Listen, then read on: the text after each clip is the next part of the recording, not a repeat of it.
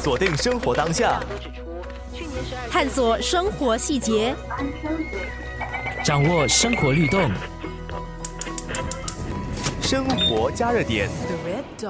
今天的节目，我们邀请亚太区机械人辅助型技术协会的主席李珊珊，为我们介绍她自己的人工智能相关公司 Shine Services Private Limited 如何通过培训课程来提升小孩的学习能力。生活加热点。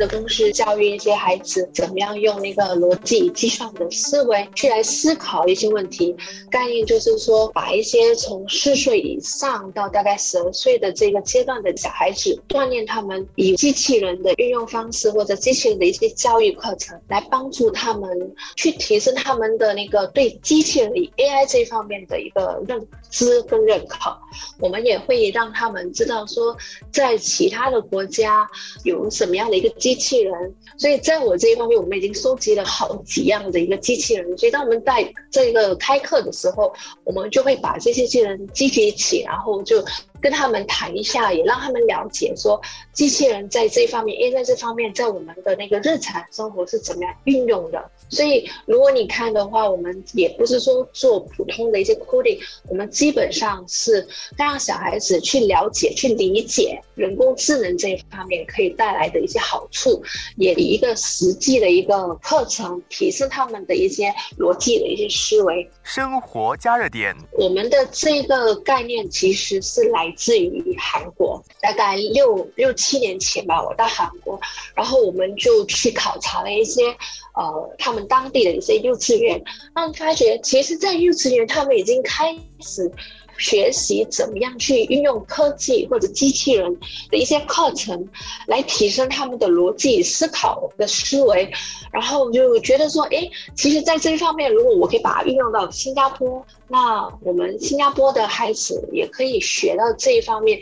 可是当时我们也察觉到说，我们也有一个基本的一个问题，就是，呃，在很多孩子，我们观察他们基本上在解难题的时候会遇到一些困难，因为他们无法说从一个很逻辑性的一个思考去理解这个难题，所以我们就把这个概念带到新加坡。这个课程其实是一个 coding 为主，可是我们就。有稍微把那个人工智能的这方面放在这个 coding 这方面，所以当他们运用的时候，他们其实也是在用人工智能去完成的这个教育。在小孩的身上运用这一套培训课程的过程当中，李珊珊和他的团队发现，这套课程很有可能也可以用在老年人的身上。所以我们也是跟本地的大概两家疗养院，对于呃那个失智症的那个患者去做了一些研究。稍微改变了一下我们的教程，然后把它运用在他们的那个日常的那个活动当中。我们发觉到他们有稍微的一些改变，就是他们可以把比较有程序性的一些事情给记起来。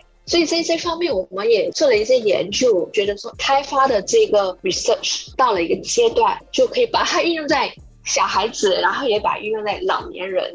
对，我们的公司就是想说，把这两块给做好，然后就可以让小孩子以后在呃逻辑思考这方面可以稍微提升，那也帮助那些失智者经历的说怎么样去拖延他们的一个复发率。生活加热点，我问李珊珊，她为什么会投身在人工智能的世界当中？她说，最基础的一个原因是好奇。为什么那么多人会去拒绝机器人或者人工智能？我就有好奇心的引起，就开始去阅读，然后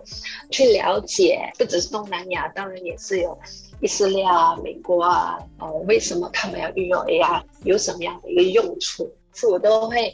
很积极的去 阅读人家的那个开发案啊，或者说一些参考书啊，然后再看一看我们要怎样去改善我们下一代的生活。因为好奇而开始探索，结果发现了在这当中的无限可能，于是就更积极的投身之中，不断的进行研究和探索，希望能够找到更多将人工智能运用在我们生活当中的方式。这一段路程虽然说很辛苦，而且很艰难，因为我在这方面的那个知识还是蛮浅的。可是我就是想说，运用那个 AI 跟那个机器人的科技，真的能来改善我们的日常生活。将来的事生活会应该更快乐、更开心、更幸福。生活加热点。李珊珊也说，冠病疫情在某种程度上也催化了人工智能在生活当中的应用。所以我们用的那个 Zoom 网上购物，我们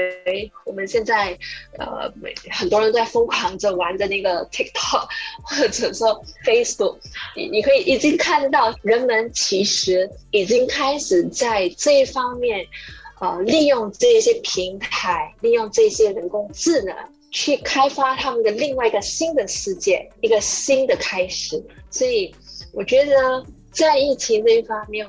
虽然说对我们带来了很多很多的那个不便或者失望，可是它也带了给很多人新的希望、新的旅程。长远来说，李珊珊有个理想。那就是人工智能能够完全的融入下一代人的生活。我目前这一代就也许真的是完全看不到 AI 完全的启发前，那我也希望说我们的下一代或者下下一代可以很完美的运用到 AI 那个机器人在我们的日常生活。现在比如说智能家居功能，然后在其他国家也是很普遍。那我们在新加坡，我也想说有一天在每一个 HDB 里头。都能运用这样的一个科技，那对于老年人或者说独居老人，其实也是一个很好的一个解决方案。锁定生活当下，探索生活细节，掌握生活律动，